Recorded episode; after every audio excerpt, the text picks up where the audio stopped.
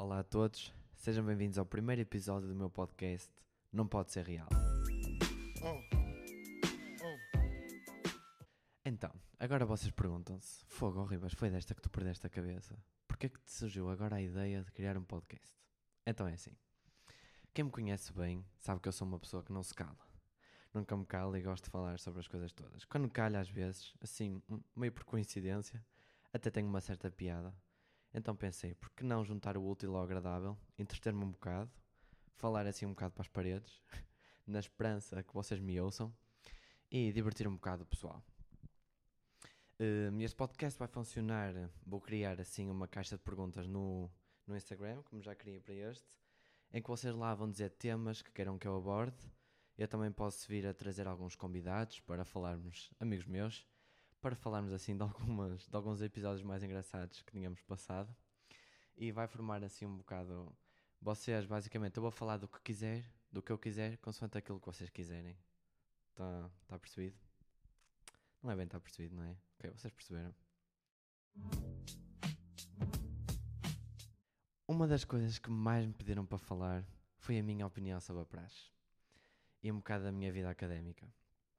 Então, vamos já deixar aqui esclarecido que eu não ando na praxe e posso falar porque sim, eu fui experimentar a praxe e não foi uma cena que eu me identificasse, portanto posso falar disso. Uh, vou falar um bocado sobre a minha vida académica então. A minha adaptação na faculdade foi muito fácil. Uh, sou uma pessoa muito extrovertida, como vocês sabem, então falar com pessoas nunca foi um problema. Então, desde cedo comecei logo a falar com muita gente e adaptei-me super bem. O que eu achei assim mais estranho pessoalmente foi mesmo podemos fazer o que nós quisermos.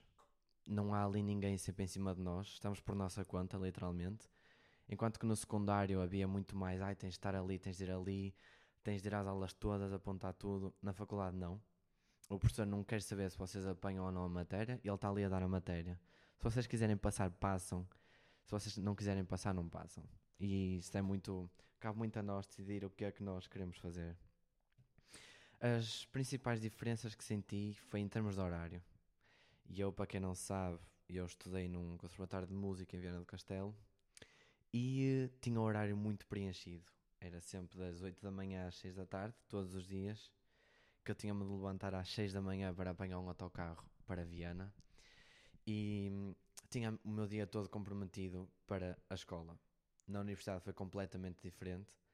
Eu tenho a sorte, por acaso, de só ter aulas de manhã então foi uma adaptação muito boa para mim. Foi uma mudança que eu, olhem, adorei, não é?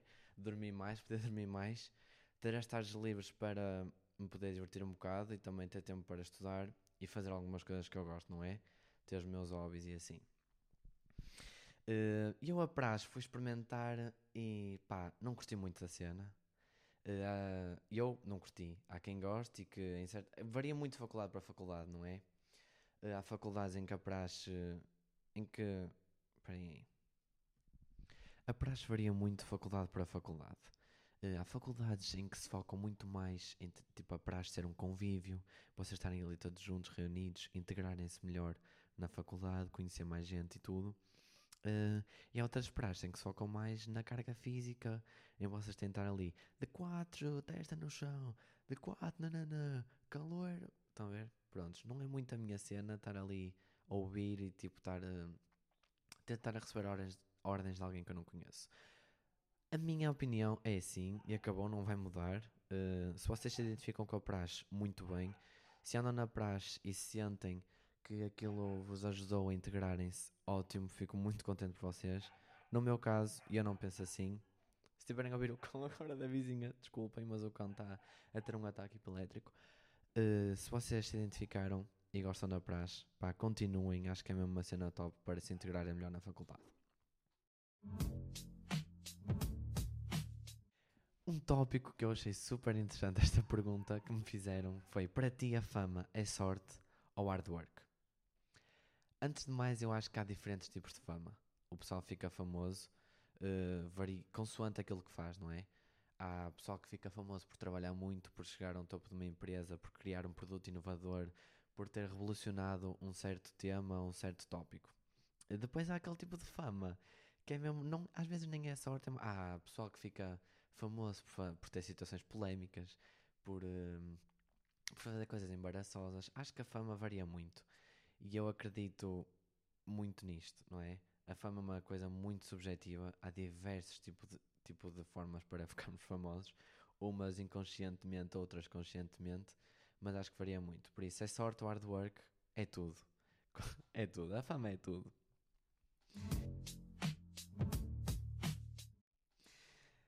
Agora, outro dos tópicos que me pediram para eu abordar aqui foi a pressão social. E eu antes de falar da pressão social, eu queria fazer assim, acho que queria que vocês fizessem uma retrospecção, que é do seguinte, está comprovado que à medida da quantidade de escolhas que nós vamos fazendo, essa qualidade de escolha vai piorando. O que é que eu quero dizer com isto? Nós de manhã fazemos uma escolha. Se nós fizermos essa mesma escolha à noite, essa escolha já vai ser pior. E acho que nós temos. Há tanta diversidade agora que nós ficamos mesmo, olha, sobrecarregados com a quantidade de escolhas que nós vamos fazer diariamente. Nós vamos ao supermercado, olha, quero massa. A quantidade de massa que há. Há massa integral, há massa preta, há massa vermelha, há massa. Há já não é chegar ali, olha, quero massa e aquilo. Acontece a mesma coisa com o açúcar, com o vinho, com o sumo, com, com tudo. E acho que nós sentimos muito pressionados. Uh, pá, não é pressionados, é mesmo overwhelming, não sei explicar. E prontos. Isto aqui também está muito ligado à pressão social eu acho que está muito ligado aos estereótipos da sociedade. E eu acho que cada vez menos isto acontece, mas mesmo assim está muito presente. Cada vez mais agora vamos falar, por exemplo, relativamente ao peso. Já não há aquele peso. Óbvio que as indústrias, há certas indústrias que ainda se focam muito naquele peso ideal, mas acho que já não é uma questão assim tão presente nos nossos dias. Cada vez se vê mais, cada vez se vê mais as grandes marcas a ter uh, umas modelos assim mais cheinhas, outros modelos nem tanto. Acho que há muita mais variedade e muita mais inclusão social em que as pessoas não se sentem de parte. Ou olhem, hoje não quero ir às compras, ou não vou comprar numa loja física porque eu tenho a certeza que não há lá o meu tamanho. Acho que cada vez mais as marcas estão a tentar combater isto e acho que já não se sentem tão. Uh, como é que eu vou dizer? Tão excluídas, de uma certa forma. E eu por acaso vi esta frase num artigo que eu estava a ler, não é? Uma pessoa vem para aqui informada. Ou vocês pensam que eu venho para aqui, olha, só falar do que me apetece. Não, uma pessoa tem de se informar daquilo que quer falar. Olha, pronto, o Rivas vem ali falar para as paredes de um tema que. Não, uma pessoa também tem de ter conhecimento. E uma frase que eu por acaso gostei, que é: As pessoas já são perfeitas. Os mídia é que não deixam as pessoas serem perfeitas, porque a procura pela perfeição tem de dar lucro. Então os mídia inventam um padrão de beleza que não pode ser alcançado. Isto não faz muito sentido. Digam lá. Isto é literalmente o que se passa nos dias de hoje. É preciso de lucro. Tudo gira à volta do dinheiro, do poder. E então esta procura pelo poder não pode acabar, não é? Porque se vocês tiverem uma marca e a marca estagnar, a, a, vossa marca não vai evoluir. Por isso tem de haver sempre uma procura pelo melhor e pela inovação, pela criatividade. Óbvio que isto agora é um ciclo vicioso, não é? Então tu no início deste tópico estavas a dizer que havia uma quantidade de escolhas que nós tínhamos de fazer diariamente. Sim, mas se não houver esta quantidade de escolhas, como é que as marcas vão sobreviver? Não é? Há uma diversidade tão grande que elas têm de continuar sempre a inovar e a puxar e sempre à procura de melhor. Eu acho que funciona muito assim a indústria de hoje em dia. E relativamente também à pressão social, eu pessoalmente sinto muitas inseguranças relativamente ao futuro. Muitas. Um, uma pessoa acaba o 12 ano e pá, há um catálogo tão grande de cursos que nós podemos seguir. Eu não tinha essa consciência até começar a procurar, ok, o que é que eu agora vou fazer? Uh, fiz aquele procedimento padrão, não é? Abrir a DGES, abrir ali os cursos. Havia cursos que opa, não cabe na cabeça de ninguém ter um, tanta quantidade de cursos que há certos cursos que uma pessoa pensa, ok, se eu vou para aquele curso é desemprego certo, não é? Nem é uma questão de ser desemprego, mas não és assim tão remunerado. E acho que uma pessoa não. Opa, peço imensa desculpa, houve aqui uma quebra, houve aqui uma chamada não intencional. Um, o que é que eu estava a dizer? Eu acho que uma pessoa não, não acaba o décimo segundo e pensa, e ok, quero ir para um curso que ninguém quer ir, não é? Nós já temos aquela. Há aqueles cursos standard, óbvio que também tem a haver outros cursos, não é? Mas há tanto curso que isto só complica a vida de um estudante. Eu acho que se houvesse menos cursos, eu acho que o pessoal era muito mais feliz. Vocês não acham? Se chegassem ali, olha, só tens 20 cursos para escolher, agora escolhe. Tu, pá, 20, ok. Agora, olha, tens 200 cursos uh, que tu podes seguir. Vamos-te agora aqui complicar a vida. E tu agora, olha, decide o que é que queres fazer da vida nos 200 cursos, escolhe um para seres feliz e para fazer para o resto da tua vida com 18 anos. Não é? Ó, meus meninos, vamos ter calma, vamos acalmar um bocadinho os ânimos, porque a vida já está difícil. Agora, ter de escolher em 200 cursos, tirem o cavalinho da chuva, é difícil mesmo. E isto aqui, ok. E depois a outra fase que é, nós escolhemos o curso. No meu caso, eu estou em Ciências da Comunicação, para quem não sabe. Ok, escolho o curso, Ciências de Comunicação, e eu penso, pá, pronto, tenho a vida feita. E errado, tens a vida desfeita. Porque dentro do teu curso, não é? No meu caso, eu posso, olha, tens a rádio, tens a televisão, dentro da televisão tens entretenimento televisivo, tens jornalismo desportivo, tens jornalismo de investigação, tens, tens tudo na mesma. É outra fase de escolha, ainda com mais pressão sobre ti, não é? Porque estás cada vez mais próximo do mercado de trabalho. Já não é aquela coisa, ainda tenho tanto tempo para escolher, tanta... não, já estás mais próximo ainda no mercado de trabalho. Portanto, olha, isto é ainda mais uma escolha. Isto é. Estamos todos a caminhar para o suicídio, é o que eu acho. Pá, desculpem, é forte. uma pessoa fica completamente esgotada. Esgotada, não há outra palavra esgotada. E eu, pronto, ok, já sei o que eu quero seguir, mas agora falta saber. Não é falta saber, que eu saber eu já sei. Falta é agora as empresas me quererem. Isto é outro ponto, que é nós, décimo segundo, escolhemos o curso, ok, fazemos a, a licenciatura, escolhemos o que queremos seguir, ok, e tem lugar para nós agora, nesta sociedade. Tem lugar.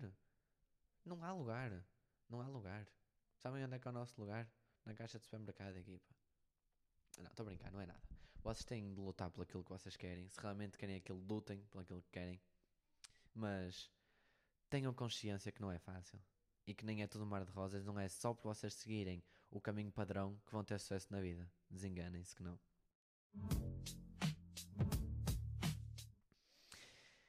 E por último vou acabar com um tema que é que foi o mais pedido, que foi a desigualdade de géneros. Desigualdade de géneros. Eu posso falar de tanta coisa nisto, não é? Mas o que é que eu vou falar nisto? Vou falar nas oportunidades de emprego. E eu acho que cada vez mais tenta-se combater esta desigualdade. Já há muitas mais mulheres, já há muito mais um empoderamento feminino na, nos empregos. Já há muita mais. Uh, como é que eu vou dizer isto? Estabilização em termos de remuneração de género, não é? Já, muita, já não há tanta discrepância em termos remunerativos. Uh, em termos de cargos de administração, também já se vê muitas mais mulheres no poder, nomeadamente na política nos dias de hoje. Nós vemos uh, o Parlamento Português já se vê muito mais a figura feminina. Damos o exemplo também, olha, a Primeira-Ministra Alice Truss, ok, não lhe correu muito bem, uh, pá, prontos, teve o seu azar, mas olhem, chegou lá. Eu acho que aqui o feito foi, a mulher chegou lá. E eu acho que hum, tudo começa aqui, eu chegar lá e agora pronto, não correu bem agora não, pronto, já se substituiu, já se despediu, coitada. Uh, mas acho que o chegar lá, que é o difícil, já, já conseguimos. Agora é aprimorar, não é? E tratar de conseguir fazer melhor. E as mulheres que me tiverem a ouvir, estamos juntos, estamos todos juntos. E acho que cada vez mais, principalmente na nossa idade, os jovens já têm noção que as mulheres, sim, são iguais, muitas delas melhores que nós, não é? Por isso ponham-se finos, não se deixam passar a perna. E um, mulheres, vocês conseguem. Dou assim por terminado o primeiro episódio do meu podcast. Espero que tenham curtido da cena. Uh, mandem o feedback, isso é muito importante para mim, saber o vosso feedback, o que é que eu posso melhorar. Uh, mandem também temas que querem que eu aborde aqui. Uh, eu futuramente vou convidar amigos meus para nos rirmos um bocado, não é? Porque estar aqui eu a fazer isto é um bocado solitário. Uh, vai acontecer várias vezes, vai, mas também vou chamar convidados para termos assim mais interessante e mais dinâmico. Acho que é essa a palavra. Pronto, pessoal. O que se passa neste mundo não pode ser real. Obrigado. Oh. Oh.